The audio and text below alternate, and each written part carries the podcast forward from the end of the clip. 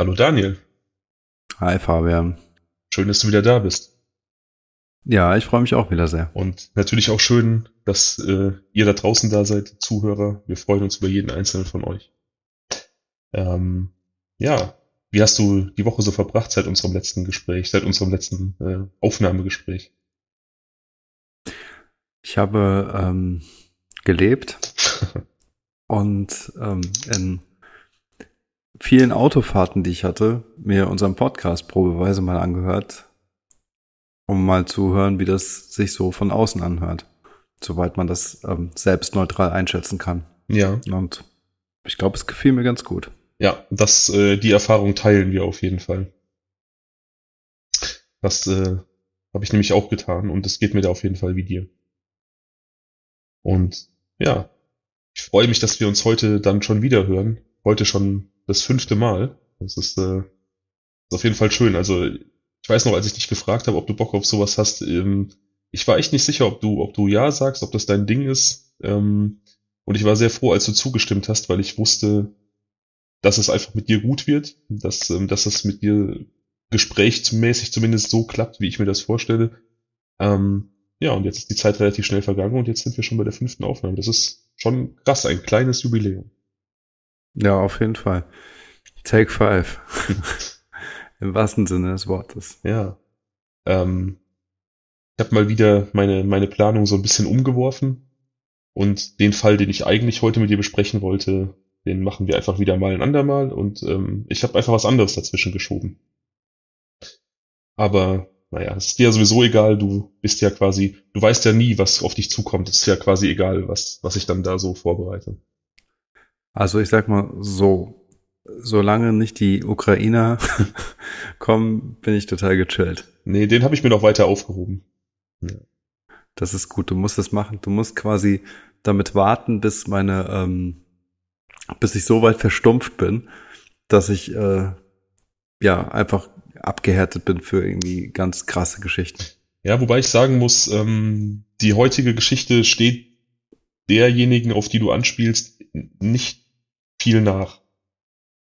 Also unser, unser Subtitel, äh, eine Reise in die Abgründe des Menschen, die, ähm, die unternehmen wir heute auf jeden Fall. Also das passt heute sehr gut. Und ähm, ich hatte in Folge eins ja erwähnt, dass ich kein Freund davon bin, bei True Crime Podcasts äh, Triggerwarnungen auszusprechen, weil ich das immer so ein bisschen obsolet finde, weil ich denke, dass Leute, die True Crime Podcasts hören, einfach damit rechnen sollten, dass dort Dinge besprochen werden, die unschön sind und die vielleicht auch mal an die Nieren gehen.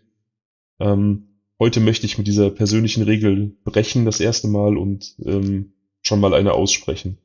Und heute sollten Menschen, die ja ein Problem mit, mit Gewalt haben und vor allem ein Problem mit sexueller Gewalt haben, die sollten heute vielleicht nicht zuhören. Ähm. Ich bin euer Sprachrohr. ja. Äh, für alle, die, denen es jetzt äh, so geht wie mir eigentlich. Ähm, ich versuche das hier für uns gemeinsam durchzustehen. Ja. Wenn man das so sagen kann. Ähm, ja, es ist ein Fall, der damals in, in Japan, wir begeben uns nach Japan, ähm, relativ große Wellen geschlagen hat und teilweise dann noch immer sehr in dem, in dem Gedächtnis der Menschen verankert ist und auch international große Wellen geschlagen hat und äh, nicht zu Unrecht. Und ähm, ja, wie gesagt, ein, ein Fall, der mich persönlich auch extrem bewegt hat. Also ich ähm, habe da schon vor einigen Jahren das erste Mal drüber gelesen und, und war wirklich ja, absolut berührt und, und fassungslos, ähm, was da genau passiert ist. Ist das denn schon länger her? Also du hast mir ja mal wieder Bilder zugeschickt. Ja. Ja. Und das sind irgendwie alles Schwarz-Weiß-Aufnahmen. Ja. Und so würde ich denken, sind die vielleicht so aus den 1950ern oder sowas. ja, sie wirken etwas altbackener, als sie tatsächlich sind. Das ist mir auch aufgefallen, als ich nach äh, Fotomaterial gesucht habe. Tatsächlich sind sie aus den späten äh, 1980ern. Also Okay. Ähm, so die Zeit unserer Kindheit quasi. Und ähm, wie gesagt, wir sind in Japan. Japan ist ja eigentlich auch ein, ein relativ sicheres Land. Also ich habe mir Kriminalitätsstatistiken angesehen aus purem Interesse, wie ich das äh, vor der, bei der vorletzten Folge getan habe für Amerika und, äh, und Deutschland. Und ähm, Japan pendelt sich eigentlich immer so ähnlich wie Deutschland äh, ein, was, was die Mordrate angeht. Also tatsächlich ein Land, wo man sehr sicher leben kann. Die äh, 1980er Jahre sind allerdings so ein bisschen so eine Zeit des Umbruchs. Ähm, die, vor allem die Jugend ist sehr stark geprägt durch ähm, die Popkultur, die aus Amerika rüberschwappt und ähm, lehnt sich so ein bisschen gegen diese althergebrachten Normen der, der Gesellschaft auf und ist ja eine sehr leistungsorientierte Gesellschaft, eine sehr hierarchisch organisierte Gesellschaft. Und ähm, wir erleben da zum ersten Mal eine Zeit, wo, wo die Jugend so ein bisschen aufbegehrt, wo es relativ normal wird, dass Jugendliche mit Drogen experimentieren, mit Alkohol, äh, Rauchen, sowas passiert wie, wie Jugendgang-Kriminalität, Sachen, die man in Japan vorher nicht kannte. Wir sind im Jahr 1988. Da ist das Mädchen, um das es geht, das hier traurigerweise im Mittelpunkt steht, äh, mit Namen Junko Furuta, 17 Jahre alt. Sie ist am 18.01.1971 geboren, lebt mit ihren Eltern und ihren zwei Brüdern, einem älteren und einem jüngeren Bruder, in einem Vorort von Tokio. Sie besucht die Yoshio Minami High School und arbeitet nebenbei in einer äh, Fabrik für Kunststoffformen und ähm, einem Elektrohandel. Sie will das Geld sparen und nach ihrem Abschluss ja ein bisschen davon leben, ein bisschen reisen, einfach ein paar Sachen machen. So ganz normales 17-jähriges Mädchen mit Wünschen und Träumen.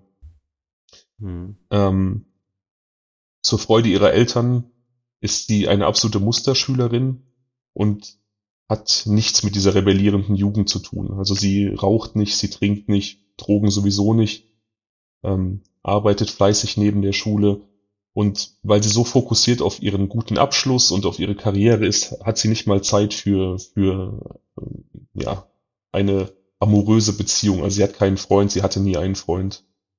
Ähm, ja, im Prinzip so eine Tochter, wie, wie Eltern sich das wünschen. Besonders die Väter. Besonders die Väter. Ja, also ich glaube, ich glaube, sie war wirklich ein, ein, ja, so ein, wie soll ich sagen, schlaues, zielstrebiges Mädchen. Sie war wohl auch sehr, sehr beliebt, das habe ich auch immer wieder lesen können. Ähm, sehr bekannt an ihrer Schule. Einfach so ein durch und durch positiver Mensch. Ähm, Hiroshi Miyano ist ebenfalls Schüler an der Schule. Er ist 18 Jahre und abgesehen davon, dass auch er Schüler an dieser Schule ist, an dieser Highschool, verbindet ihn eigentlich nichts mit Junko Furuta. Er ist so ein bisschen bekannt als der Schulraudi. Er hat eine, eine Gang von Jugendlichen um sich geschart und sie sind bekannt dafür, Mitschüler zu mobben, zu bestehlen, zu verprügeln. Ähm, ja, er ist, wie gesagt, einen sehr, sehr schlechten Ruf. Äh, und niemand kann etwas gegen ihn tun. Schüler trauen sich nicht, auch Lehrer trauen sich nicht, denn er hat ähm, Verbindungen zur Yakuza. Oh. Er und seine Freunde sind, ich hoffe, ich spreche das richtig aus, Chimpira, das ist sowas wie die unterste Klasse, also die Leute, die mit den Yakuza rumhängen und versuchen einfach in diese Gang reinzukommen. Ähm, Yakuza, kurz zur Erklärung, du weißt es vermutlich, die japanische Mafia. Das Wort mhm. Yakuza bedeutet sowas wie wertlos, ausgestoßen. Also sie spielen damit schon darauf an, dass sie in dieser sehr leistungsorientierten japanischen Gesellschaft ähm, ja so die unterste Stufe einnehmen. Ähnlich wie die, die Incels aus der letzten Folge sich selber auch als wertlos, als Menschen dritter Klasse gesehen haben. Also das heißt, die Yakuza sehen sich auch als wertlos oder ist es mehr so eine Art äh, Rebellen-Image? Hm, ich denke, dass es einfach darauf sich bezieht, dass ähm, sie für die Gesellschaft einfach keinen Wert haben. Also wertlos vielleicht auch im Sinne von ausgestoßen. Okay, Outlaws. Genau, ja. Ähm, also vermutlich, vermutlich schon, wie du sagst, äh, so ein bisschen ein Stück weit dieses Rebellen-Image. Was ich übrigens interessant finde, dass, dass äh, auch junge Leute angezogen werden von der Yakuza, um halt aus dieser sehr starren, sehr streng hierarchisch organisierten äh, japanischen Kultur auszubrechen, aber dann in so eine Organisation eindringen, die ja genauso starr organisiert ist und genauso klare Regeln und, und ähm, Verhaltenskodexe äh, mit sich bringt. Odyssee. Ähm, aber gut, das ist nur, nur so, eine, so eine Randüberlegung, die ich hatte. Vielleicht noch ein äh, Zusatz, der mir gleich äh, einfällt. Bitte. Wenn ich an Yakuza denke, dann denke ich immer an diese T-Shirt-Tattoos. Genau. Das ist doch richtig, oder? Ja. Genau, ja, das sind die äh, Erkennungszeichen. Das ist ja auch eine, eine Sache, die sich durch verschiedene ähm, Gangs zieht, verschiedene Gangkulturen auf verschiedenen Kontinenten. Großflächige Tätowierungen, die dann häufig die Geschichte des Trägers erzählen oder auch eine Rangfolge anzeigen innerhalb der Gang. Das ist äh, in der russischen Mafia relativ gut dokumentiert. Das ist bei ähm, lateinamerikanischen Straßengangs ähm, gut dokumentiert. Ja, und wie du schon sagst, die Yakuza meistens sehr großflächig, den ganzen Körper bedeckend. Ähm, kann man an, anhand der, der Tattoos äh, den Träger meistens ganz gut seine, seiner ähm, Familie zuordnen, sage ich mal. Wir kennen das aus 90er Jahre Actionfilmen. Damit sind wir aufgewachsen und da war das ein gerne genommenes Thema. Exakt. ja. Jener Hiroshi Miyano auf jeden Fall hat so ein bisschen ein, ein Auge auf äh, Junko Furuta geworfen. Wahrscheinlich, weil sie ähm, so das Gegenteil von ihm war. Er hat ihr immer wieder Avancen gemacht und äh, sie auf Dates eingeladen, aber sie hat ihn immer wieder abblitzen lassen. Und das hat so ein bisschen seinen Ehrgeiz beflügelt. Ähm, du hast ein, ein, ein Foto auch von, von Junko. Das ist schon eigentlich auch ein hübsches Mädchen, finde ich. Also man kann sich vorstellen, dass, dass jemand da, wie soll ich sagen, Avancen macht und, und sie kennenlernen möchte. Ja, auf jeden Fall. Es ist im Prinzip so, wie du es eben beschrieben hast. Ähm, sie wirkt sehr ähm, natürlich in ihrer Art ähm, und äh, freundlich, super freundlich irgendwie, sehr sympathisch, natürlich ähm, und irgendwie gewissermaßen echt. ähm, ja. Ich sag schon mal direkt dazu, ähm, das ist natürlich ein unfairer Vorteil, den Daniel und ich haben, dass wir diese, diese Fotos vorliegen haben, die einfach dazu beitragen, dass wir uns noch ein bisschen besser einfühlen können in die Gegebenheiten. Aber wie immer werden wir die auf Instagram verlinken, dass ähm, ihr das auch nachhalten könnt. Hiroshi Miyano übrigens ist der, der junge Mann, der auf dem weiteren Einzelbild zu sehen ist, der mit dem kurz geschorenen Haar. Ja, das habe ich mir auch gedacht. Ähm, ich finde vielleicht, um da noch eine kleine Ergänzung zu den Bildern zu machen, ja. mh, hm, recht auffällig, dass also gerade das Bild von Jung Ku ähm, wirkt irgendwie ein bisschen aktueller. Das wirkt moderner, neuer, ähm, nicht so ganz alt. Währenddessen äh, dessen das, äh, das Bild von Hiroshi Miyano ähm, bisschen, also zumindest das erste aufgrund der schlechten Qualität. Das sieht ein bisschen aus wie eine Tontrennung oder wie so ein 100 Jahre alter Kupferstich oder so. Also dadurch, ich glaube, dadurch, durch diesen Gesamteindruck hatte ich eben auch das, das Gefühl, ähm, dass es insgesamt sehr lange her ist. Wobei halt, wie gesagt, das Bild von äh, Jung Ku grundsätzlich irgendwie recht modern und frisch ähm, daherkommt. Was möglicherweise aber auch damit zu tun hat, ähm, dass ähm, sie, wie ich eben schon gesagt habe, irgendwie sehr ja natürlich und frisch auch irgendwie ähm, erscheint. Das hat vor allem auch damit zu tun, in, in welchem Kontext die Bilder entstanden sind. Das Bild von Junko ist ähm, ein privates Bild, eine private Aufnahme. Das Bild von Hiroshi Miyano entstand an der Schule. Er trägt da auch die Schuluniform. Das sieht so ein bisschen fast wie eine militärische Uniform aus und ähm, ich finde diese, diese, dieser Uniformcharakter seiner Kleidung in Verbindung mit der schlechten Bildqualität lässt einen so ein bisschen, ja, lässt so ein bisschen dieses, dieses Kupferstichgefühl aufkommen, was du angesprochen hast. Das hatte ich nämlich beim ersten Ansehen auch. Aber das ist quasi sein, sein Jahrbuch-Foto aus der Schule.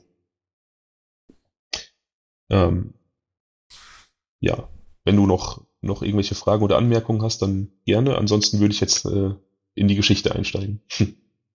Gerne, also ich bin gespannt. Ähm, er, der ähm, Bart Simpson der Schule war in, in, der, in der, sozusagen die Lisa Simpson verliebt. In der Simpson-Sprache eher der Nelson der Schule. Ja. Ähm, ah, okay, okay. Ja, also wie gesagt, er, ja, ob er verliebt war, weiß ich nicht. Sie übte einfach einen gewissen Reiz auf ihn aus. Das ist dokumentiert. Ich glaube, Liebe ist da das falsche Wort. Ähm, am Tag des Geschehens oder beziehungsweise an dem Tag, an dem das Geschehen begann, das ist der 25.11.1988, kam Junko gerade von ihrer Arbeit und wollte mit dem Fahrrad nach Hause fahren. Hiroshi Miyano war mit seinem Freund Shinji Misato, äh, Minato, entschuldige, japanische Namen, da komme ich schon mal ein bisschen durcheinander. Also Hiroshi und Das kann passieren. Hiroshi und äh, Shinji Minato waren unterwegs ähm, und sahen Junko Furuta die Straße entlang fahren an einer Kreuzung und Hiroshi hat direkt einen Plan gefasst und äh, bat seinen Freund Shinji, er solle hingehen, sie vom Fahrrad schubsen, damit er dann quasi auftauchen und Shinji als Held vertreiben kann, um Junko zu imponieren, um so ein bisschen ihr Vertrauen zu gewinnen. Shinji Minato macht das, er geht hin, er stößt Junko Furuta vom Fahrrad, Hiroshi kommt, rettet sie vermeintlich, vertreibt den Angreifer und bietet ihr an, sie nach Hause zu bringen. Junko geht darauf ein, vermutlich auch froh darüber, dass sie in dieser Situation gerettet wurde. Und so begeben sich die beiden auf den Heimweg. Er verwickelt sie in ein Gespräch und sie merkt nicht, dass sie ihn, statt sie nach Hause zu bringen, in ein verlassenes Industriegebiet führt. Unter einem Vorwand lockt er sie in eine verlassene Industriehalle, schlägt ihr ohne Vorwarnung ins Gesicht, reißt ihr die Klamotten vom Leib und vergewaltigt sie. Also die Sache ist sehr schnell eskaliert. Und ja, deswegen hatte ich gerade Probleme damit, dass du meintest, vielleicht ist er in sie verliebt ähm, oder dass du mich so verstanden hast, weil das nicht unbedingt ja ein Ausdruck von emotionaler Zuneigung zu einer Person ist, was da passiert. Das ist richtig, ja. Also äh, ich habe jetzt tatsächlich eher in die Richtung gedacht, dass sie möglicherweise ähm, so ein bisschen, ähm, ja, so der ähm, sichere Hafen für sie, für ihn sein könnte. Ähm, die äh, Sicherheit, die Normalität in seinem Leben ähm, abseits der Yakuza. Und ähm, er aufgrund vielleicht dessen, dass, dass sie so vernünftig ist, ja dann wirklich Gefühle für sie entwickelt und ähm, eben nicht, dass er sie vielleicht einfach nur attraktiv und begehrenswert findet. Ja, also so wie ich jetzt die Geschichte angefangen habe, ich habe sie vorgestellt als das ähm, intelligente und und ja gut behütete ähm, Mädchen, das keinerlei Grenzen austestet, sondern sich wirklich in diesen Gegebenheiten der japanischen Gesellschaft äh, einfach verhält und sehr karrierebewusst ist und ihn als den ja, Rebellen, um es mal wohlwollend auszudrücken. Und man hätte meinen können, dass da vielleicht so eine Bonnie und Clyde Geschichte sich entspinnt. Aber das passiert definitiv nicht. Wie gesagt, ähm, ist der 25.11.1988. Er hat sie in dieser Lagerhalle gelockt ähm, und in dieser Nacht mehrfach missbraucht. Er bringt sie dann in ein Hotel, zwingt sie ihm zu folgen, nimmt ein Zimmer für die Nacht, missbraucht sie dort weiter und trifft sich am nächsten Morgen mit Freunden. Besagter Shinji Minato ist wieder dabei und auch seine Freunde Yasushi Watanabe. Wie gesagt, ich hoffe, ich schlachte die Namen nicht zu sehr. Und äh, Yo Ogura. Er nimmt Junko mit er ist nicht so richtig sicher, was er mit ihr machen soll, nachdem er sie jetzt die ganze Nacht missbraucht hat. Und Yo Ogura ähm, hat die Idee, man könne sie doch zu Shinji Minato nach Hause bringen und ein wenig gefangen halten und äh, ja Nutzen aus der Situation ziehen. Ähm, oh, ja, ja. Man muss dazu sagen, das muss man sich einfach nochmal verdeutlichen. Hiroshi Minato ist 18 Jahre Yasuki Watanabe und Yo Ogura sind 17 und Shinji Minato ist zarte 16. Also wir sprechen hier wirklich von Teenagern im Prinzip. Gesagt, getan. Die vier Männer oder ja, Heranwachsenden bringen Junko Furuta also ins Elternhaus von Shinji Minato. Seinen Eltern sagen sie, es ist äh, Hiroshis Freundin. Das ist erstmal okay für die. Ähm, sie wird dann in äh, Shinji Minatos Zimmer gebracht und von allen Vieren vergewaltigt. Nach den Vergewaltigungen urinieren sie auf sie, schlagen sie, zwingen sie nackt zu tanzen und vor ihnen zu masturbieren. Was für Spastis. Ja, es ist richtige kleine scheiß Arschlöcher. Es fehlen einem wirklich die Worte und man, man entwickelt so eine richtige innere Wut, wenn man sich das einfach vorstellt. Auf jeden Fall. Also tut mir leid, dass ich das so sagen musste, aber mir fielen einfach auch keine anderen Worte ein. Ja, es ist, es ist einfach, ähm, ich kann das vollkommen nachvollziehen. Es ähm, macht einen fassungslos und wütend und man hat automatisch so eine Ansammlung von, von Kraftausdrücken im Kopf, die man gerne einsetzen würde, ähm, einfach weil man es nicht begreifen kann. Ja. Überhaupt nicht. Ähm, äh, was, ja, das ist einfach heftig. Ähm, was ist, was, also, was mich jetzt wundert, ist, warum sie das alles immer so mitmacht. Also, beziehungsweise, warum sie, ähm, also ich finde es auf der einen Seite schon ein bisschen seltsam, dass sie ähm, gedacht hatte, nach Hause gebracht zu werden und auf einmal landet sie in irgendeiner Lagerhalle, in, in irgendeinem Industriegebiet. Also ich nehme an, dass sie vertraut war mit der Gegend, also wundert mich das, das hat mich zunächst gewundert. Und jetzt wundert es mich eigentlich, dass ähm, die Vergewaltigung bei dem einen, ich habe den Namen jetzt noch nicht auf der Kette, es kommt vielleicht Shinji noch Minato. zu Hause. Also bei Shinji war der Spitzname, ne? Nee, nee. Also bei Shinji, Shinji, das ist sein, das ist sein, sein Name. Shinji ist der Vorname, Shinji Minato. Okay, also bei Shinji zu Hause stattfindet und ähm, dass die Eltern das nicht mitkriegen und dass sie aber auch nicht ähm, nicht nicht irgendwie äh, irgendwas äh, schreit, Hilfe, äh, ich will nicht, was auch immer, irgendwas, das auffallen würde, dass die Eltern es mitbekommen. Ja, dazu. Also ich kann mir so schlecht vorstellen, dass sowas äh, total tonlos irgendwie vonstatten geht, ähm, inklusive der Tänze, die sie noch machen musste, ja. ähm, ohne dass es die Eltern, die im gleichen Haus wohnen, ähm, mitkriegen. Es ist nicht tonlos vonstatten gegangen. Also die auf dem Nachhauseweg war es so zu lesen, dass sie schon gemerkt hat, höchstwahrscheinlich, dass, ähm, dass der Heimweg, den Hiroshi da eingeschlagen hat, so ein bisschen von dem eigentlichen Heimweg abweicht, aber sie waren wohl in ein Gespräch vertieft und wahrscheinlich hat sie da einfach nichts Schlimmes bei gesehen. Vielleicht hat sie gedacht, dass er einfach den Weg ein bisschen ausdehnen möchte, um mehr Zeit mit ihr zu verbringen. Also sie war da wirklich vollkommen arglos. Da kann man, äh, ja, man muss ja auch dazu sagen, dass, dass sie in dieser Situation war, dass sie wirklich dachte, er hätte ihr geholfen. Und vielleicht hat sie da einfach in dem Moment, vielleicht hat er auch ein angenehmes Gespräch mit ihr geführt, vielleicht hat sie da einfach eine, eine Facette entdeckt an ihm, die sie noch nicht kannte und fand das vielleicht sogar ganz angenehm in dem Moment. Ähm, was jetzt die, die Taten im Hause Minato angeht, die sind natürlich definitiv nicht leise vonstatten gegangen. Und diese Tarnung dass Junko Furuta die Freundin von Hiroshi ist, lässt sich auch nicht lange aufrechthalten. Shinji Minatos Eltern wissen relativ schnell, was Sache ist, auch sein Bruder weiß relativ schnell, was Sache ist, aber aus Angst vor ihrem Sohn und aus Angst vor seiner Gang und vor allem auch aus Angst vor den Yakuza-Kontakten sagen sie nichts. Wow, Moment mal.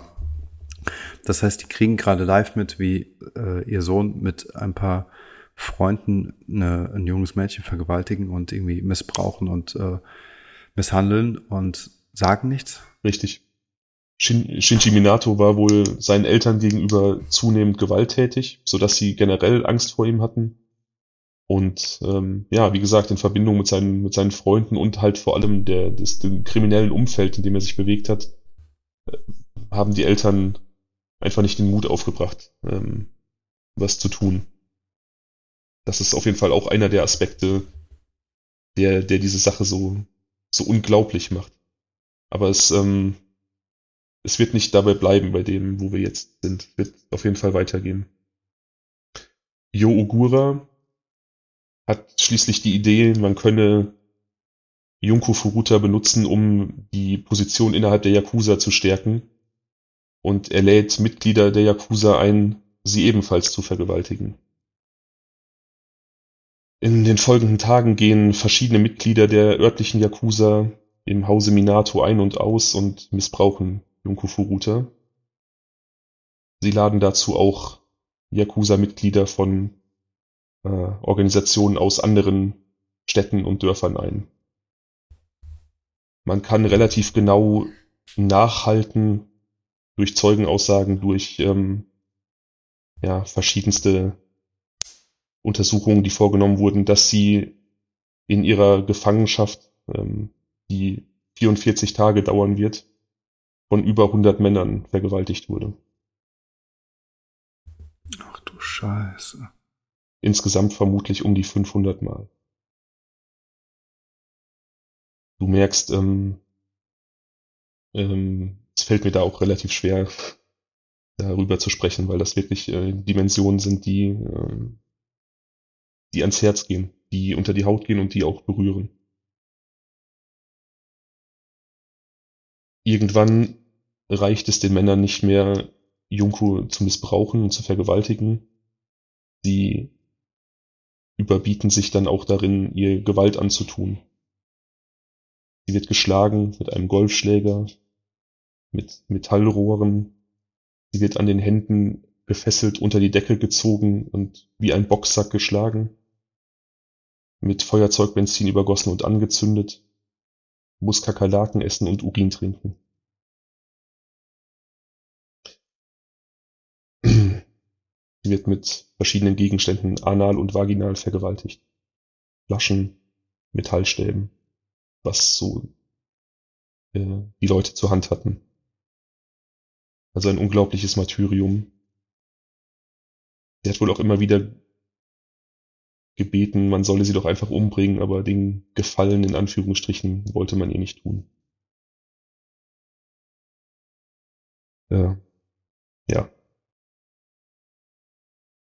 muss dazu sagen, dass ähm, da auch von Seiten der Ermittlungsbehörden unheimlich viel falsch gelaufen ist, bevor ich den Fall an sich weiter erzähle.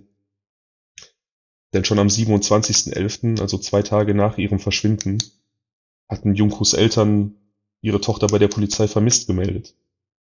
Aber Hiroshi und seine Freunde hatten durch Beziehungen zur Polizei direkt von den beginnenden Ermittlungen erfahren und Junko gezwungen, ihre Eltern anzurufen und ihnen mitzuteilen, sie sei von zu Hause weggelaufen, es ginge ihr gut, sie könnte einfach nur mit dem Druck, mit dem Leistungsdruck äh, zu Hause nicht mehr umgehen und sie bräuchte einfach mal Zeit für sich.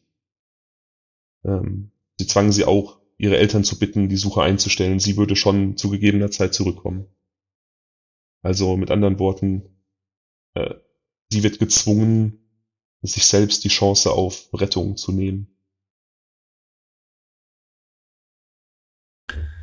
Ich finde, das ist so schwer nachvollziehbar, dass ähm, da so ein Kreis von Jugendlichen, beziehungsweise der erweiterte äh, hochkriminelle Kreis der Yakuza, so eine Macht ausüben kann, ähm, die äh, dazu führt, dass zu ein, zum einen geheime Infos von der Polizei bei diesen Jugendlichen landen und auf der anderen Seite die Eltern ähm, des einen Jungen, Chin-Chi, ähm, einfach nichts dazu sagen.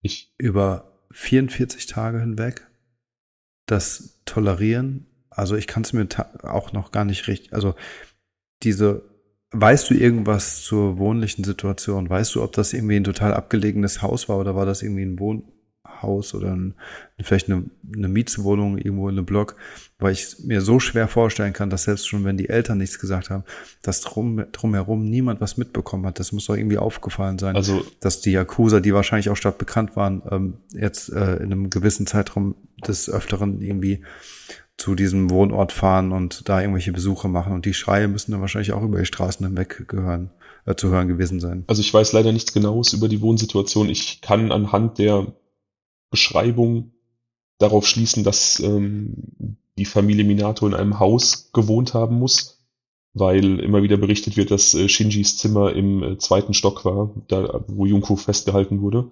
Also keine Wohnung, sondern ein Haus. Ich weiß allerdings nicht, ob es ein Reihenhaus war, ein freistehendes Haus. Wie du schon sagst, ähm, wenn es, wenn es da Nachbarn gegeben hat, alleine diese, dieses extreme Ein- und Ausgehen von, von Leuten, muss schon sehr auffällig gewesen sein. Ganz zu schweigen natürlich davon, dass man sich einfach vorstellt, dass ja eine extreme Geräuschkulisse herrscht. Ich will mich da auch gar nicht irgendwie in, in, in, in Shinji Minatos Eltern hineinversetzen und ich will mich da moralisch auch gar nicht irgendwie als, als Richter oder Bewerter aufspielen. Das muss für die auch die Hölle gewesen sein. Die leben im gleichen Haus, die bekommen mit, wie ihr, ihr Sohn mit irgendwelchen kriminellen Menschen irgendeinem Mädchen unaussprechliche Dinge antut, ich glaube nicht, dass das für die eine, eine angenehme Zeit war. Und trotzdem war ihre Angst so groß, dass sie, dass sie sich nicht getraut haben, zu intervenieren oder die Polizei zu rufen. Ja, also ich, was ich, worauf ich hinaus will, ist auch, also ähm, ich glaube, ich will es auch gar nicht äh, unbedingt moralisch verurteilen, weil ich mir denke, dass sie halt, auch wie du gerade gesagt hast, schon ähm, einer riesigen Angst und Stress und äh, Drucksituation gestanden haben, die irgendwie initial durch die Liebe zu ihrem Sohn ausgelöst und toleriert wurde.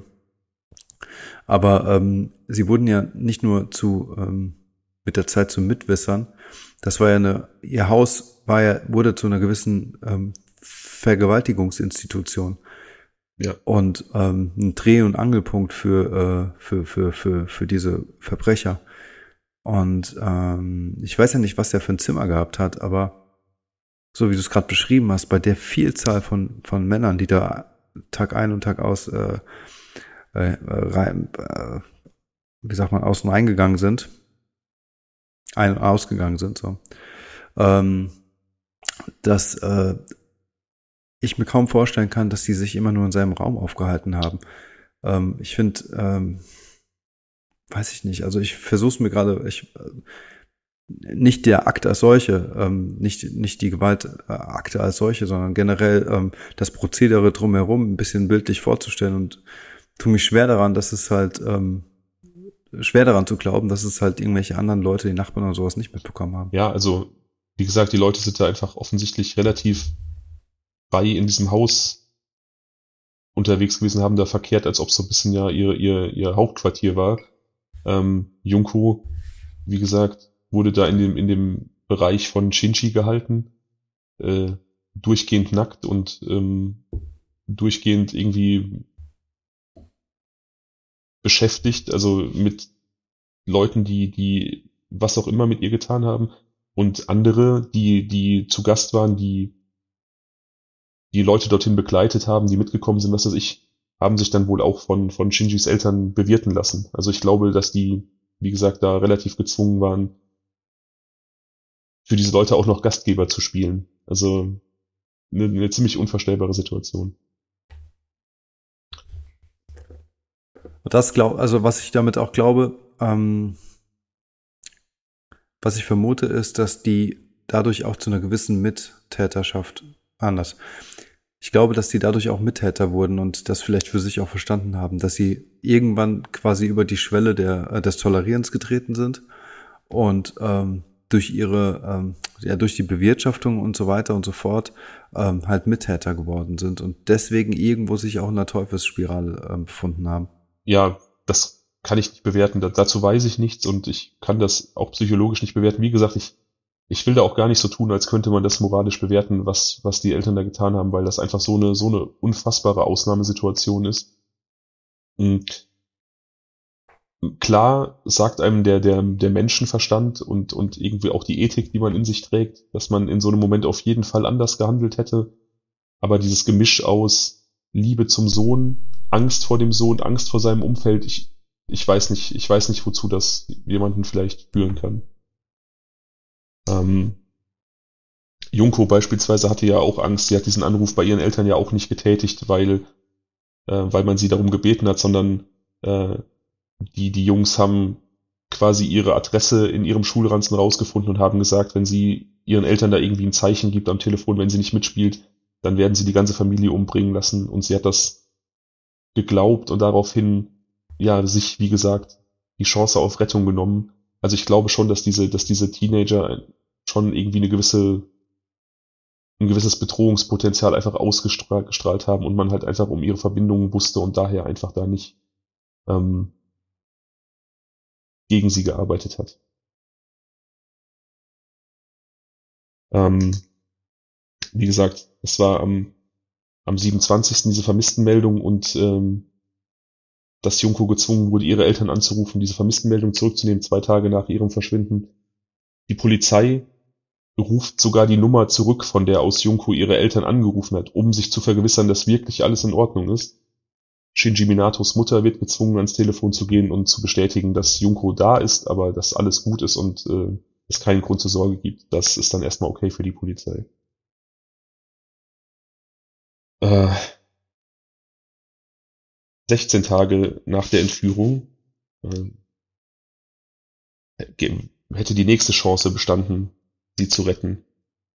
Die Eltern von Koichi Ihara, einem Freund der Gang, erstatten Anzeige bei der Polizei. Ihr Sohn hat seinem Bruder und auch seinen Eltern erzählt, dass im Hause Minato ein junges Mädchen gefangen wird und dass ähm, die einheimische Yakuza sich mit ihr vergnügt.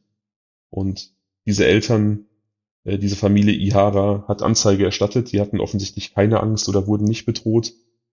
Ähm, die Polizei fährt dann sogar auch zum Hause Minato, lässt sich aber wiederum abwimmeln von den Eltern. Also hat es dann nicht für nötig gehalten, mal innen nach dem Rechten zu sehen. Das ist schon so ein Punkt, wo ich denke, haarig. Also 16 Tage nach der Entführung ja. Da hat sie zwar schon unaussprechliche Dinge durchgemacht, aber da hätte man sie vermutlich noch retten können. Ähm, kurz nach dieser Aktion, nachdem die Polizei dort war und sich hat abwimmeln lassen, schafft es Junko sogar, sich irgendwie aus ihrem Versteck rauszuschleichen. Kennen leider nicht die genauen Umstände, vielleicht ähm, war es nachts und die Leute haben geschlafen oder was. Ähm, sie erreicht das Telefon, schafft es auch die Polizei anzurufen, aber Hiroshi stellt sie, ertappt sie dabei, nimmt das Telefon, erzählt der Polizei, es sei ein Versehen gewesen, ein versehentliches Wählen und kann sie wiederum ähm, abwimmeln. Aber wie bescheuert ist denn die Polizei oder haben die selbst Angst vor der Yakuza? Ich, ich weiß es nicht. Äh, ich, ich denke, mittlerweile häufen sich auch so ein bisschen die Sachen, weil es ja klar ist, da wird irgendwie ein Mädchen vermisst und ähm, es, es gibt immer wieder Hinweise auf dieses Hause Minato und immer wieder lassen sie sich abwimmeln. Da kann man schon die Frage in den Raum stellen, ob da vielleicht irgendwie, weiß ich nicht, Verbindungen bestanden oder ob selber irgendwie die Beamten Angst hatten. Das weiß ich nicht, das wurde auch so genau nicht beleuchtet, aber die Frage ist legitim. Die habe ich mir auch gestellt. Die Strafe auf jeden Fall für Junko für diesen Versuch ist ähm, barbarisch. Man zündet sie wiederum an. Diesmal auch äh, ihr Gesicht. Reißt ihr mit einer Zange die linke Brustwarze ab. Verprügelt sie noch mehr als sonst und ja. Sie ist jetzt wirklich ähm, körperlich extrem gezeichnet. Die die Entführer verlieren aufgrund dieser Bestrafung und aufgrund ihres schlechten Zustandes jetzt auch das sexuelle Interesse an ihr und entführen eine weitere Frau, die sie vergewaltigen. Junko ist jetzt eigentlich nur noch Projektionsfläche für ihre Gewaltfantasien. Er wird jeden Tag geschlagen, äh, immer weiter und äh, auf, auf die abartigsten Arten und Weisen gefoltert. Ähm ich glaube, ich spare Details. Ich habe da relativ ausführlich gelesen, aber es ist, ähm, ja, es geht zu weit. Ähm, diese andere Frau, die entführt wurde, deren Namen ich nicht in Erfahrung bringen konnte, sie wurde auch in der, in der Presse ähm, nicht namentlich erwähnt, wahrscheinlich um sie zu schützen. Die lassen sie komischerweise gehen nach einigen Tagen. Das ist, ähm, fand ich extrem bemerkenswert, weil auf der einen Seite äh, man einfach diese, diese unglaubliche Tat hat Junko Furuta gegenüber, die da ähm, festgehalten wird und, und ähm, zum Spielball dieses, dieses örtlichen Yakuza-Ablegers gemacht wird. Und ähm, eine andere Frau lässt man gehen. Ich meine, ich konnte mir diese, diese Ambivalenz in der Handlung einfach nicht erklären. Denkst du? Es ist schon ein bisschen seltsam, aber vielleicht noch ähm, zum weiteren Verständnis war denn die andere Frau gemeinsam mit äh, Jung Ku in einem Raum? Also ja. spielte sich alles in diesem Haus ab? Ja. ja. Okay. Ähm, ich habe gedacht, ich, ich weiß es nicht, das ist vielleicht aber auch ein einfach ein Gedanke, der nicht zutrifft. Ich habe gedacht, dass die vielleicht in dem einen Fall einfach sehr weit gegangen sind und dann auch irgendwann nicht mehr zurück konnten und sich immer weiter gegenseitig hochgestachelt haben, aber gar nicht so richtig wussten, wohin das jetzt läuft. Ja, sie hatten ja quasi diese Frau, die körperlich und, und geistig einfach gebrochen war und wussten wahrscheinlich gar nicht, ähm, wie sie sich ihrer entledigen sollten und wollten sich vielleicht nicht noch eine zweite ähm, ja, eine zweite Person da ans Bein binden, wo sie den Verbleib dann irgendwie klären müssen. Ich glaube, dass sie deswegen das zweite Mädchen haben gehen lassen, aber das ist natürlich nicht, ähm, nicht gesichert. Das ist nur meine Spekulation. Ist denn das zweite Mädchen dann zur Polizei gegangen, um auszusagen? Ja, dazu kommen wir später. Okay. Ähm, erwähnenswert ist übrigens auch, dass das diese, diese, diese Handlung, also das Entführen äh, von Mädchen und auch das gruppenweise Vergewaltigen bei denen in der, in der Clique irgendwie ja, nichts Neues war. Kurz vor der Entführung von Junko wurde ein anderes Mädchen ähnlich behandelt, auch ein paar Tage lang ähm, gefangen gehalten und vergewaltigt, allerdings nicht so in diesem Maße wie Junko. Und tatsächlich waren Hiroshi Miyano und äh, Shinji Minato an diesem Abend, als sie Junko getroffen haben, unterwegs ähm, auf der Jagd nach einem Mädchen. Sie wollten also da auch gezielt jemanden finden, den sie, äh, dessen sie sich bemächtigen können. Also wirklich durch und durch abartige Menschen. Ja. Am 4.1.1989, also nach nunmehr 44 Tagen, fordert Hiroshi Miyano Junko Furuta zu einer Partie Mahjong heraus. Das ist ein, ein Brettspiel. Ich weiß nicht, hast du das vielleicht schon mal gesehen? Ich kann zu den Regeln, zu der Spielweise nicht viel sagen. Das, äh, mein Opa wollte es mir mal beibringen, aber gnadenlos gescheitert. Ähm, er verliert auf jeden Fall. Junko schlägt ihn.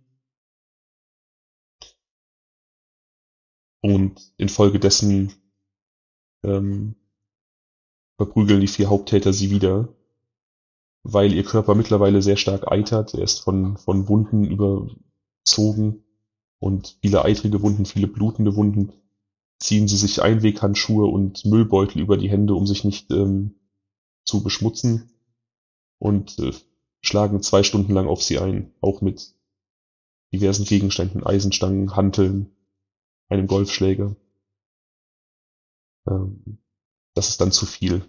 Also nach 44 Tagen übelstem Martyrium, diese zwei Stunden Gewaltexzess sind einfach zu viel und äh, Junko Furuta verstirbt an ihren Verletzungen.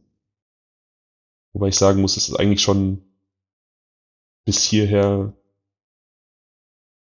absolut unfassbar, dass dieses Mädchen überhaupt bis dahin gelebt hat, finde ich. Also mir macht sich auch ein Stück weit Erleichterung breit jetzt gerade. Ähm, es war ja klar, dass es irgendwie zu Ende gehen würde. Aber ähm, in dem Fall war der Tod ja nur wirklich die Erlösung.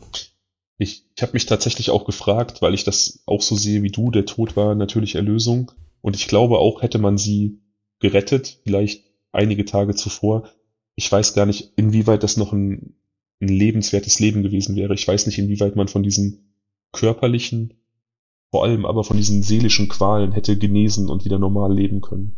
Ich, ich glaube niemals. Ich glaube niemals. Sie wäre also mit ziemlich hoher Wahrscheinlichkeit nicht mehr zurück zu ihrem äh, normalen Leben zurückgekehrt und ähm, hätte ähnlich ambitioniert ihr Leben verfolgen können. Also ich glaube nicht, dass man sowas komplett traumafrei ähm, überwinden kann. Ja, glaube ich auch nicht. Definitiv. Also ich denke daher auch, dass das, ähm, ja, wie du schon sagst, der Tod einfach ein erlösendes Element äh, in diesem Fall war. Die ähm, Männer überlegen, was sie, was sie mit ihrer Leiche tun sollen, weil sie mittlerweile so unterernährt und, und dehydriert ist, ähm, schaffen sie es, sie in eine Sporttasche zu packen und in dieser Sporttasche in besagte leere Lagerhalle zu bringen, wo die erste Vergewaltigung stattgefunden hat stecken sie in ein Fass, gießen das Fass mit Beton aus und ähm, beseitigen es in einem Vorort von Tokio. Da, ähm, ja. Wie gesagt. Was heißt genau beseitigen? Ja, sie, sie haben das im Wasser versenkt? Nee, nee, sie, sie stellen es einfach in, in irgendeiner Lagerhalle ab. Also es ist, ähm, weiß nicht, warum sie es nicht versenkt haben. Ich habe mich da mit den geografischen Gegebenheiten nicht so auseinandergesetzt. Ich nehme an, dass da wahrscheinlich kein geeignetes Gewässer äh, vor Ort gewesen ist. Sonst wäre natürlich Versenken eigentlich das, was, was sich so aufdrängt als, ähm, als Vorgehensweise, finde ich. Waren diese vier Typen, weiß man noch was äh, mehr über deren Charaktere? Waren die alle gleich drauf? Gab es da Mitläufer bei? Gab es da Also dieser Hiroshi scheint ja der übelste Drahtzieher gewesen zu sein. Ja. Aber wie waren die drauf? Also weiß man das? Gab es da irgendeine Hierarchie innerhalb der Clique mhm. oder sowas? Ja, eine genaue Hierarchie weiß ich nicht. Also Hiroshi Miyano war definitiv sowas wie der, der, der Anführer. Mhm. Shinji Minato war wohl sein engster Kumpel und ich meine, es spricht ja auch einiges dafür, dass das, dass das auch ein sehr, sehr übler Mensch war. Ja, seine Eltern hatten Angst vor ihm schon vor dieser Tat, weil er sie immer wieder gewalttätig angegangen ist. Und ich meine, der Junge war 16, das muss man sich halt vor Augen führen. Ähm, und Yo Ogura hatte immerhin die Idee, dass man quasi dieses entführte Mädchen nutzen könnte, um in der Yakuza-Hierarchie aufzusteigen, indem man sie den Gangstern anbietet. Das spricht ja auch für, für unfassbare Arschlochhaftigkeit. Ich kann es nicht anders formulieren. Ähm, der einzige, der so ein bisschen blass bleibt in dieser ganzen Geschichte, ist äh, Yasushi Watanabe, der vierte, der beteiligt war, aber über dessen Charakter ich jetzt ähm, anhand der Dinge, die ich gelesen habe, ähm, eigentlich keine Aussage treffen kann, weil von ihm so scheinbar keinerlei Impulse ausgingen. Ja. Um, Und jetzt, warte, bitte, bitte sag mir, dass die einfach ganz mies drangenommen wurden und dass es in irgendeiner Form das zur Rechenschaft gezogen wurden. Ähm, also sie wurden erwischt, dazu komme ich jetzt gleich. Das, das kann ich dir auf jeden Fall schon mal versprechen. Ähm, aber ich kann dir leider auch schon mal sagen, dass ähm, wir heute wahrscheinlich über das Strafmaß diskutieren werden und uns einig sein werden, dass es ähm, angesichts dieser, dieser Tat absolut lächerlich ist. Und das hat auch in der japanischen Öffentlichkeit damals für großen Aufruhr gesorgt. Hm. Aber dazu nachher mehr. Am 23.01.1989 werden dann Hiroshi Miyano und Yo Ogura verhaftet. Und zwar wegen der Vergewaltigung und Entführung dieses anderen Mädchens, das zeitgleich mit Junko Furuta im Hause Minato festgehalten und vergewaltigt wurde, die man gehen ließ. Die hatte nämlich Anzeige erstattet. Und ähm, ein, ein weiterer äh, junger Mann, der schon mal aufgetaucht war, dieser Koichi Ihara, dessen Eltern schon mal ähm, Anzeige erstattet hatten wegen äh, Junko Furuta. Die hatten auch Anzeige erstattet, weil sie auch dieses Vergehen mitbekommen haben. Also diese weitere Entführung. Also die Verhaftung am 23.01. von Hiroshi und Jo fußt auf der Anzeige dieses Mädchens und auf der Anzeige wiederum der Familie Ihara. Die Polizei verhört die beiden erst Ende März. Man lässt sie so ein bisschen in der Untersuchungshaft schmoren. Und am 23.03.1989 werden beide getrennt voneinander in Verhörzimmer ähm, geführt. Man will über die Entführung und Vergewaltigung von diesem Mädchen sprechen. Und jetzt passiert etwas, womit die Polizei gar nicht gerechnet hat. Hiroshi Miyano denkt, dass er wegen der Entführung und dem Mord an Junko Furuta verhaftet wurde. Und er denkt, dass sein Freund Yo Ogura ihn vielleicht verraten könnte, wenn er nicht äh, schnell reinen Tisch macht.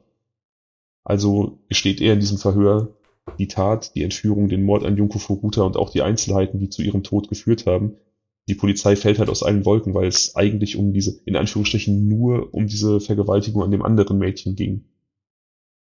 Also die, denen ist quasi die Aufklärung an diesem Mord Junko Furuta vollkommen vor die Füße gefallen.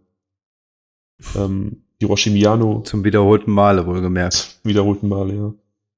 Hiroshi Miyano gesteht außerdem den Mord an einer jungen Mutter und ihrem neun Monate alten Säugling kurz vor der Entführung von Junko Furuta. Dieser Mord kann allerdings nie so richtig aufgeklärt werden. Er gesteht den zwar, aber es wird niemals oder es werden niemals diese Leichen gefunden und es gibt auch keine vermisste Mutter und keinen vermissten Säugling. Insofern kann das nicht zum Abschluss gebracht werden, aber ich denke, warum sollte er ein Verbrechen gestehen, was er, was er nicht begangen hat? Das, wird, wird nicht, das wäre Unfug. Also ich, ja. Also ich, ich denke, dass da, dass da noch ein Mord stattgefunden hat, ähm, der leider dann quasi untergegangen ist. Nochmal ganz kurz zum Verständnis. Das heißt, Hiroshi hat ähm, die Tat ähm, gestanden, die falsche Tat aus Sicht der Polizei Ähm, aber was genau war der Grund? Weil er gedacht hat, dass sein Kumpel ihn verraten will? Ja, also er war sich sicher, dass, ähm, dass die Verhaftung mit Junko Furuta zu tun hat. Er hat das gar nicht in Verbindung Ja. gebracht mit dieser, mit diesem anderen Mädchen.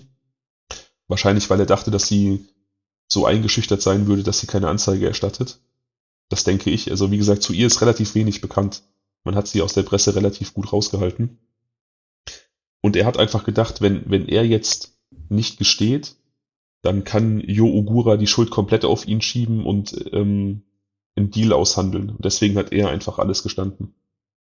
Das Gefangenen-Dilemma. Ja, definitiv. Ähm, aber interessant auch, ist ja, ähm, dann sind es ja doch nicht so gute Freunde, wenn er da schon so Schiss hatte, dass er verraten werden würde. Ja, ich, ich glaube, unterm Strich ähm, sind das halt alles Ratten charakterlich und ähm, natürlich rechnen die damit, dass äh, der eine oder andere dann einfach opportunistischen Motiven nachgeht und die sich halt gegenseitig ans Messer liefern, wenn es irgendwie der eigenen Sache dient. Aber du hast recht, es spricht schon für die für die einzelnen Charaktere auch wieder. In den guten alten 90er Yakuza-Filmen, mit denen wir aufgewachsen sind und äh, ja, von denen wir eigentlich, oder ich, einen Großteil meines Wissens über die Yakuza beziehen, ähm, war es doch meistens so, dass sowas wie ähm, Verrat die äh, im Prinzip oberste Strafe war. Und ähm, ich erinnere mich an Szenen von irgendwelchen Yakuza-Leuten in äh, Einzelhaft, die, wenn sie kurz unbeaufsichtigt waren, sich selbst das Genick brechen oder irgendwie sowas. Ähm, weil sie wissen, dass sie, keine Ahnung, die Finger abgehackt bekommen oder irgendwas viel Schlimmeres, wenn sie rauskommen.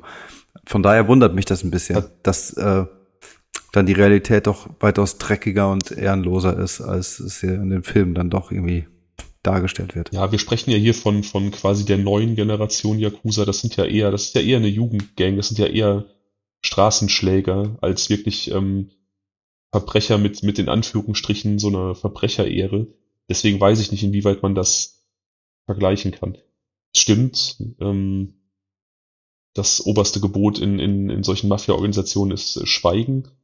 Ähm, in der italienischen Mafia, der Cosa Nostra, gibt es da ein Wort für, Omerta. Das bedeutet, das ist dieses Gebot, man redet nicht über das, was in der Mafia passiert. Ähm, ich denke, dass es da im Japanischen irgendeine Entsprechung geben wird, das weiß ich allerdings nicht genau. Ähm, und ja, du hast vollkommen recht. Strafe für diverse Vergehen ist das Abschneiden von Fingergliedern, um quasi rituell Buße zu tun. Ähm, wie weit das aber aussieht mit, mit ähm, Selbstmord in Gefangenschaft, um Befragungen zu entgehen, das weiß ich nicht, das wird es sicherlich auch geben. Aber wie gesagt, das ist, dieser Ehrenkodex ist sicherlich auf diese Jungs nicht unbedingt anwendbar. Die Polizei fährt jedenfalls in diese Lagerhalle, die äh, ihnen beschrieben wird, findet dort das Fass und kann durch mühsame Arbeit die Leiche von Junko Furuta freilegen. Das ist das ähm, letzte Bild, das ich dir geschickt habe. Ihre Leiche im Beton eingegossen. Ähm, das ist ja das Original-Tatortbild vom von der Auffindesituation quasi.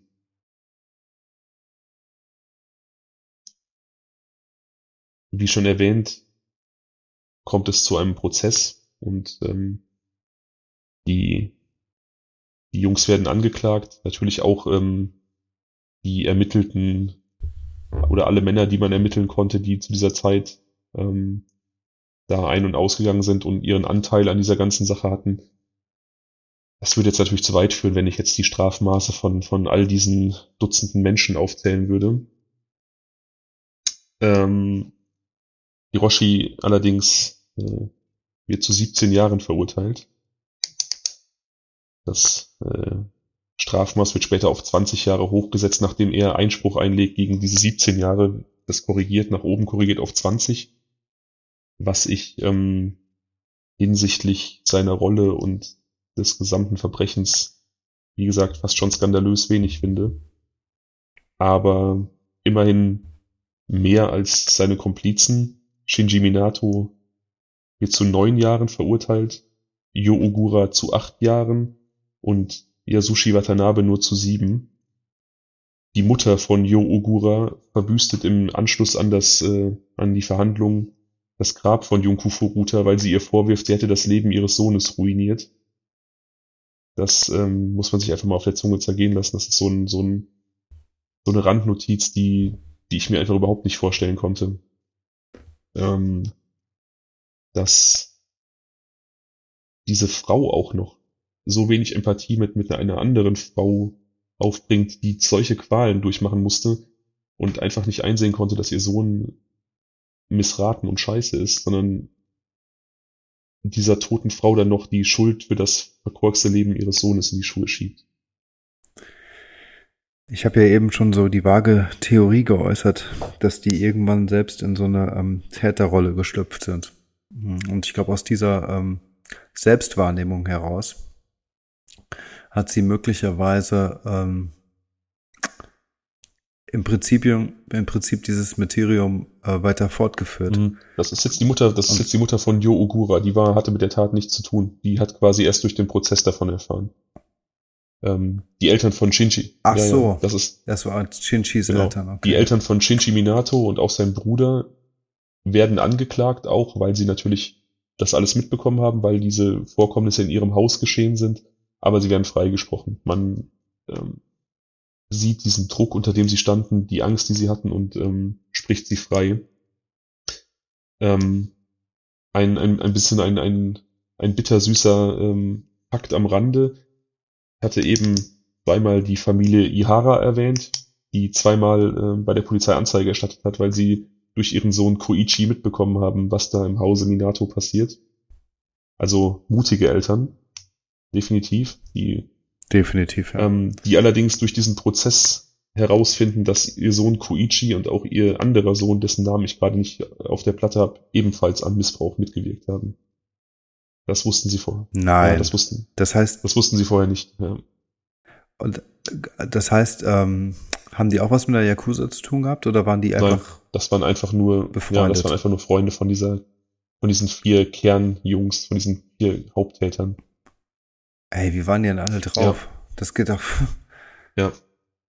Unfassbar. Das ist ja auch so, das ist auch so ein Fakt, äh, über den ich nachgedacht habe, ja. Ähm, äh, um die 100 Leute sind da ein- und ausgegangen und haben sich beteiligt. Und das waren natürlich nicht nur alles hartgesottene Gangster. Natürlich waren das zum Großteil irgendwelche Yakuza-Mitglieder. Das waren aber auch Freunde von diesen vier Jugendlichen. Und das muss sich doch auch irgendwie rumgesprochen haben. Ähm, wie gesagt, äh, der junge äh, Kuichi Ihara hat es dann irgendwann seinen Eltern erzählt. Vielleicht, weil er es auch nicht mehr ausgehalten hat. Aber ich glaube nicht, dass er der Einzige war, der darüber gesprochen hat. Ich bin einfach fassungslos darüber, dass das so im Verborgenen, in Anführungsstrichen, geschah, obwohl so viele Menschen involviert waren. Ja, das sehe ich genauso. Und ich kann mir auch wirklich nur ganz, ganz, ganz ähm, schlecht vorstellen, dass es keiner mitbekommen hat. So was muss doch die Runde machen. Also ähm, diese Töne, äh, die müssen, also ich weiß nicht, wie schallisoliert und schalldicht dieses Haus sein kann, dass es keine ähm, Nachbarn mitbekommen haben und ähm, auch, dass sowas nicht irgendwie per Flurfunk sich irgendwie überall verbreitet hat zwischen den Jugendlichen, was da abgeht. Ja. Ich meine, wie groß ist der Respekt vor der Yakuza und die Angst gewesen? Ähm, wenn die quasi so eine Macht inhärent hatten, dass ähm, keiner es gewagt hat, den Mund aufzumachen, dann muss man ja eigentlich einmal mehr den beiden Parteien Respekt zollen, die eben dann doch ähm, diese Anzeigen ähm, rausgehauen haben. Ja, definitiv.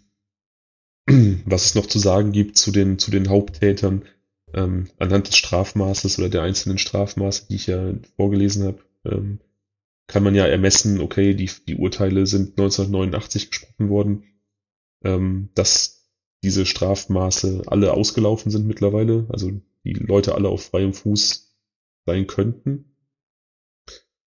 Ähm, sie sind aber allesamt immer wieder wegen anderen Straftaten inhaftiert worden. Also sie haben nie, nie das Glück gefunden. Also eigentlich sollten ihre Namen generell während des Prozesses schon gar nicht publik gemacht werden in der Presse. Sie sollten als Täter A, B, C, D benannt werden, um ihre Identitäten zu schützen. Die Presse hat allerdings die Identitäten rausbekommen und sie eigenmächtig veröffentlicht, weil man einfach ja diesen Leuten keine Anonymität zugestehen wollte. Und im Zuge dessen sind sie dann natürlich nach ihren einzelnen Strafen im Leben vollkommen gescheitert. Sie haben zwar allesamt ihre Namen geändert im Zuge von Rehabilitierungsmaßnahmen, aber die neuen Namen sind immer wieder an die Presse geraten und immer wieder auch publik gemacht worden, so dass niemand von den Jungs jemals äh, einen Job gefunden hat oder überhaupt irgendwas.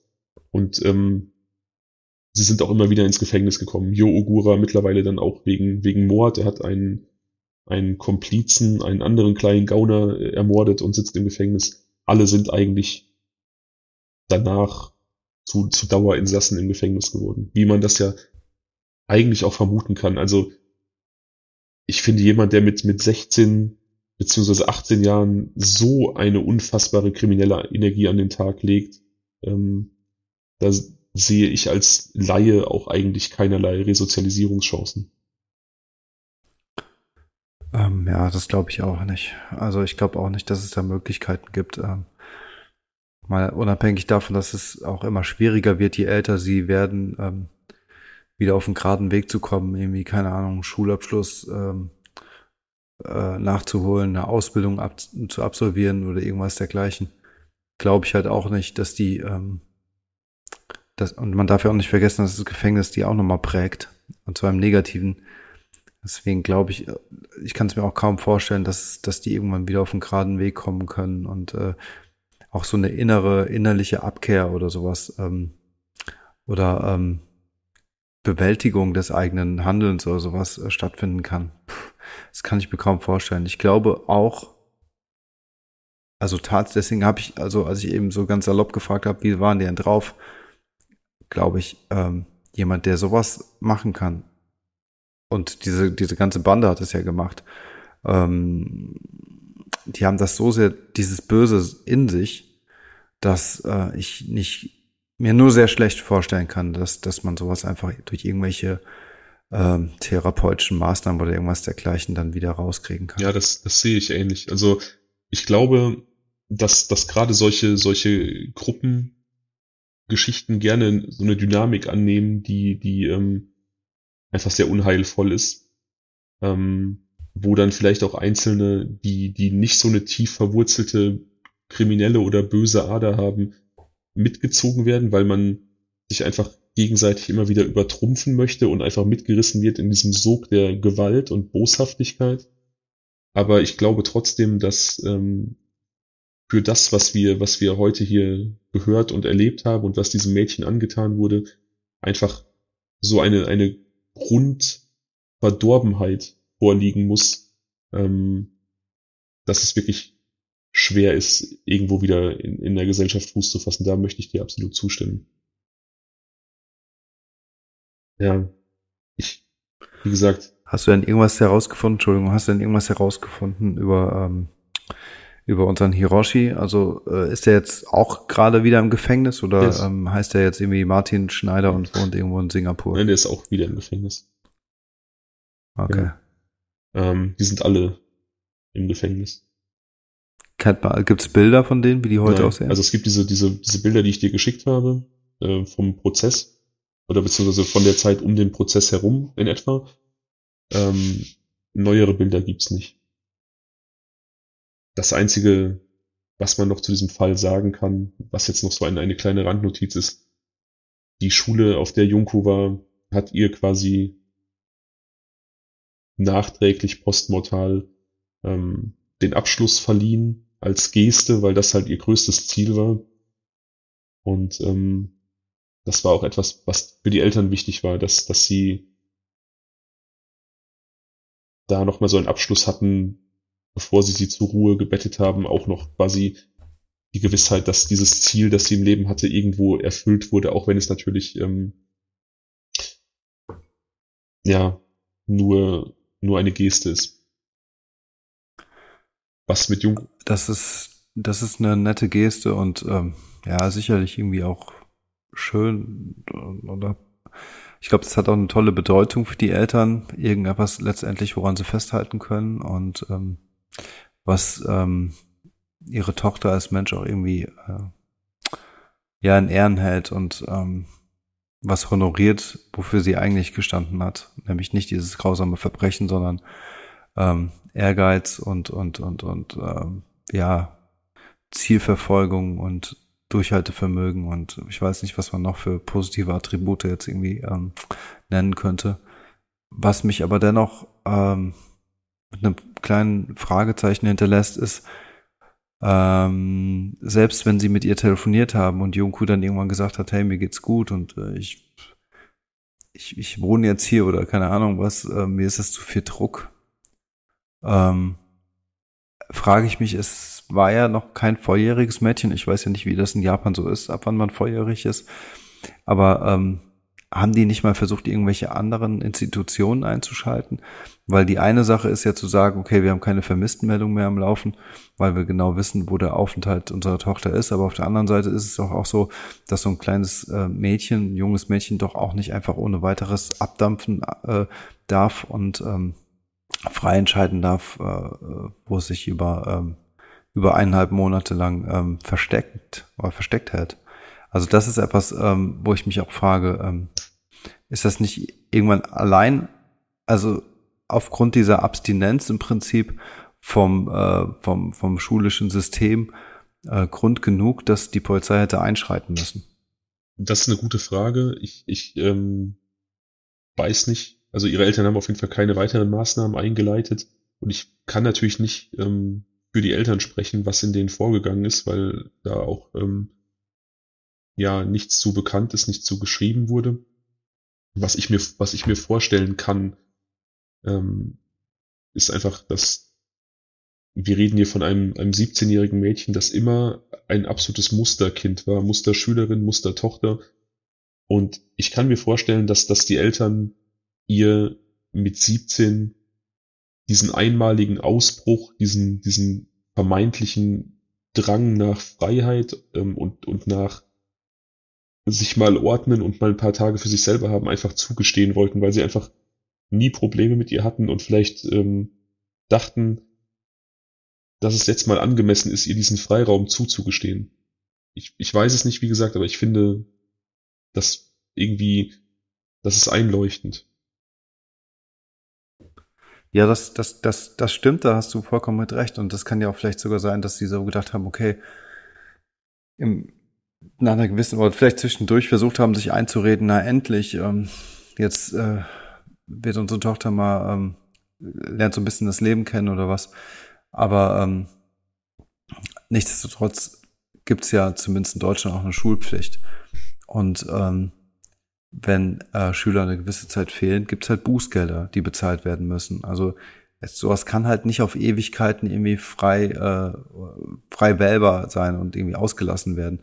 Und daher frage ich mich schon, inwieweit ähm, da nicht notfalls auch Schulen vielleicht dann irgendwie hätten Initiative ergreifen müssen oder auch sollen oder können, ähm, um eine Art eine japanische Version eines Jugendamts oder sowas äh, zu, äh, zu kontaktieren. Ich, ich glaube, dass das ähm, einfach nicht zustande gekommen ist, weil sie nicht mehr schulpflichtig war. Also in Japan ist man nur neun Jahre lang schulpflichtig. Das heißt, ähm, die, die weitere Ausbildung ab der Mittelschule ist quasi auf freiwilliger Basis. Insofern weiß ich nicht, ob es da eine Handhabe gab seitens der Schule.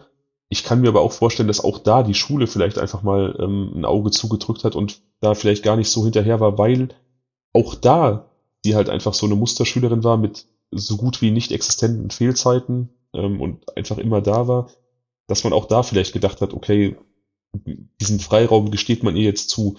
Die Eltern werden sicherlich auch nicht glücklich darüber gewesen sein, als die am Telefon gesagt hat, sie braucht Freiraum, sie muss mal raus von zu Hause, weil das eigentlich in traditionell japanischen Familien nicht vorkommt. Und das ist wohl eine relativ traditionelle Familie gewesen. Und man ordnet da eigentlich alles bestimmten Zielen und bestimmten Hierarchien unter. Ähm, trotzdem glaube ich, dass, dass die Eltern da einfach ein Auge zugedrückt haben und da deswegen nicht weiter insistiert haben. Wie das, wie gesagt, mit der Schule gewesen ist, kann ich nicht sagen. Ich weiß halt nur, dass sie zu diesem Zeitpunkt nicht mehr schulpflichtig war und vielleicht deswegen einfach die Handhabe fehlte. Wir werden es nicht erfahren. Vielleicht fühlt sich niemand zuständig, was auch immer. Ähm, ja. Aber trotzdem, also, boah, Das ist wirklich ein krasser Fall gewesen. Ja, das ist tatsächlich auch einer von denen, also ich,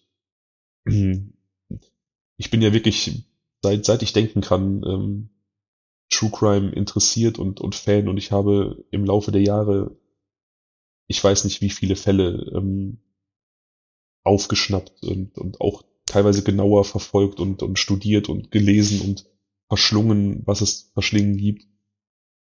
Aber das ist schon einer, einer von denen, die mir so am nachhaltigsten ähm, auf der Seele lasten irgendwie und, und mich wirklich tief berührt haben, wo ich, wo ich wirklich ähm, ja auch, auch kaum in Worte fassen kann, was das so in mir auslöst und wie, wie leid mir dieses Kind tut, dieses Mädchen tut.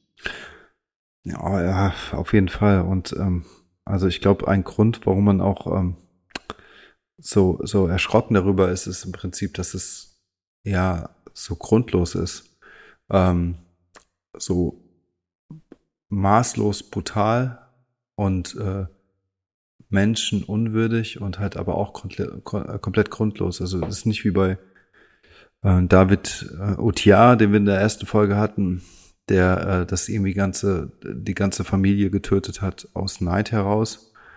Ähm, oder irgendwelche anderen äh, Killer, die wir jetzt kennengelernt haben, bei denen die Motivlage irgendwie, also natürlich nie nachvollziehbar war, aber zumindestens irgendwie dargelegt war. Und in diesem Fall ist es ja einfach nur, einfach nur äh, schroffe Gewalt. Einfach nur schroffe Gewalt. Und äh, ich weiß nicht, ich bin, also es, äh, mich kommt, überkommt einfach ein Riesenekel, wenn ich an sowas denke. Ja, ich, ich merke dir schon an, dass du, dass du auch ähm, angefasst bist von dem Fall.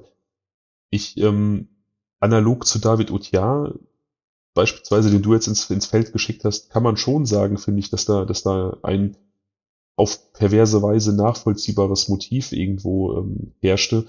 David Otiar wollte sich durch den, durch den Mord an der Familie Flaktiv bereichern und diese vier Heranwachsenden wollten durch die grausamen Krankheiten, die sie Junko Furuta zugefügt haben und durch das Anbieten von Junko Furuta an andere ähm, ihren Status in der in der Yakuza-Organisation stärken. Das ist ja auch, das ist ja schon eine Motivlage. Zwar wie gesagt in in normalen Denkmustern nicht nachvollziehbar und vollkommen pervers und ekelhaft, ähm, aber eben schon ein Motiv, was was mich an dem Fall bewegt und oder Dinge, über die ich nachdenke, sind noch zwei andere Umstände. Und zwar einmal, dass es eigentlich einfach selber noch Kinder waren, die das gemacht haben. Ja, ich meine, selbst Hiroshi mit seinen 18 Jahren, ähm, ich meine bitte, wie, wie sehr steht man mit 18 Jahren im Leben? Ich meine, wenn ich mich daran erinnere, als, als ich 18 war, klar ist man erwachsen auf dem Papier, aber man ist einfach näher am Kind als am Mann, wenn du verstehst, was ich meine. Ja, ist auch so. Und der zweite, der zweite Umstand, den, den, den ich einfach, über den ich oft nachgedacht habe, ähm, ich glaube, dass Hiroshi an diesem Abend, als er, als er Junko angeboten hat, sie nach Hause zu bringen und mit ihr das Gespräch geführt hat, ich kann mir vorstellen, dass, dass er sie da oder dass sie da offen war, ihn wirklich kennenzulernen, weil sie ihn in diesem Moment in einem anderen Licht gesehen hat als sonst immer. Nicht den, den Rüpel, den Schulraudi, den Gangster, sondern vielleicht ein, ein, ein Menschen, den sie so vorher nicht so für möglich gehalten hätte bei ihm oder Züge, die sie an ihm nicht für möglich gehalten hätte. Und vielleicht hätte er die Chance gehabt, ihr das mehr zu zeigen, ihr das näher zu bringen und sie so kennenzulernen und, und ähm, mit ihr Zeit zu verbringen. Aber er muss es direkt auf diese, auf diese andere Ebene bringen und sich dann gewalttätig nehmen, was er möchte. Ja. Ja, ich, ja. Ich bin leer und ausgebrannt jetzt, nachdem ich darüber gesprochen habe. Und ich bin ziemlich angepisst. Ja, also es ist, es ist wirklich so eine Mischung aus, aus Wut, und, und Trauer und, und Fassungslosigkeit und aber auch einfach Leere. Also ich, ich finde diese, diese, selbst nach, selbst nach all diesen, diesen langen, langen Jahren Beschäftigung mit True Crime und auch wenn ich den Fall schon kannte, bin ich immer wieder dennoch aufs Neue negativ berührt davon, was Menschen zu tun imstande sind. Ja, und zwar jeder einzelne dieser 100 äh, Barbaren. Ähm, man darf das natürlich also nicht vergessen. Für mich ist wirklich jeder einzelne, der irgendwie in irgendeiner Form daran mitgewirkt hat, ob er es hingenommen hat, ob es die Eltern waren, die es toleriert haben aus Angst oder was, was ich, was weiß ich, was für Gründen. Ähm, für mich ist jeder einzelne äh, trägt in diesem Moment eine riesige Schuld und ähm, ich kann auch diese Faszination an der Gewaltausübung nicht nachvollziehen. Ich kann es einfach nicht verstehen. Ich weiß, ich kann, ich, ich kann es nicht nachvollziehen, was daran toll sein soll, ein, äh, ein total äh, bereits äh, physisch und, äh, und, und psychisch ähm, zerstörtes junges Mädchen weiter Gewalt anzutun. Das kann man wohl auch nicht verstehen, wenn man, wenn man nicht einfach grundlegend gestört ist. Also ich, mir fällt da wirklich auch nichts, nichts anderes für ein. Ähm, und du hast recht, jeder Einzelne, der daran, der daran beteiligt war, ist ähm, auf die gleiche Art und Weise Dreck und Abschaum. Anders kann man das nicht sagen. Hier sind so die, die schlimmsten Dinge vereint, die man einem Menschen antun kann. Sexueller Missbrauch, also das Nehmen der Würde, dann auch noch das Aussetzen einer Person, einer Vielzahl von Leuten. Also das ist ja nicht ein Mensch, der, der sie erniedrigt, es sind hundert. Und dann auch noch diese unglaubliche körperliche Gewalt.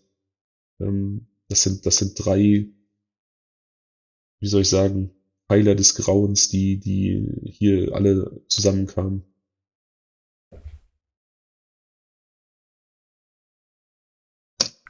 Ich glaube, mehr lässt sich an dieser Stelle auch nicht dazu sagen. Ne? Nein, ich glaube auch nicht. Ähm, ich ähm, verspreche allerdings an dieser Stelle, dass ich nächste Woche einen, einen Fall präsentieren werde, der zwar auch äh, berührend ist und der uns auch auf eine Reise mitnimmt, aber bei weitem nicht in diesen Dimensionen. Ähm, das wird dann wieder etwas, etwas klassischerer Krimi-Stoff. Freue ich mich drauf. Dann trinke ich auch wieder einen gediegenen Wein. ja. Freue mich auf jeden Fall, dass du heute wieder mein Gast warst. Ähm, auch wenn ich, Sehr auch gerne. wenn du heute etwas sprachloser warst als sonst, was ich aber nachvollziehen kann, äh, aufgrund der, ähm, der Struktur des Falles. Ähm, ich freue mich auch, dass die Menschen da draußen unsere Gäste waren und uns zugehört haben. Außer denen natürlich, die meine Triggerwarnungen ernst genommen und ausgeschaltet haben. Und ich hoffe, dass nicht nur du nächste Woche wieder dabei bist, sondern auch alle anderen. Und äh, ja, wie gesagt, ich, ich gelobe, es wird ähm, nicht ganz so schlimm. Ich vertraue dir. Das kannst du tun. Alles klar. Dann, liebe Zuhörer, bis zum nächsten Mal. Tschüss.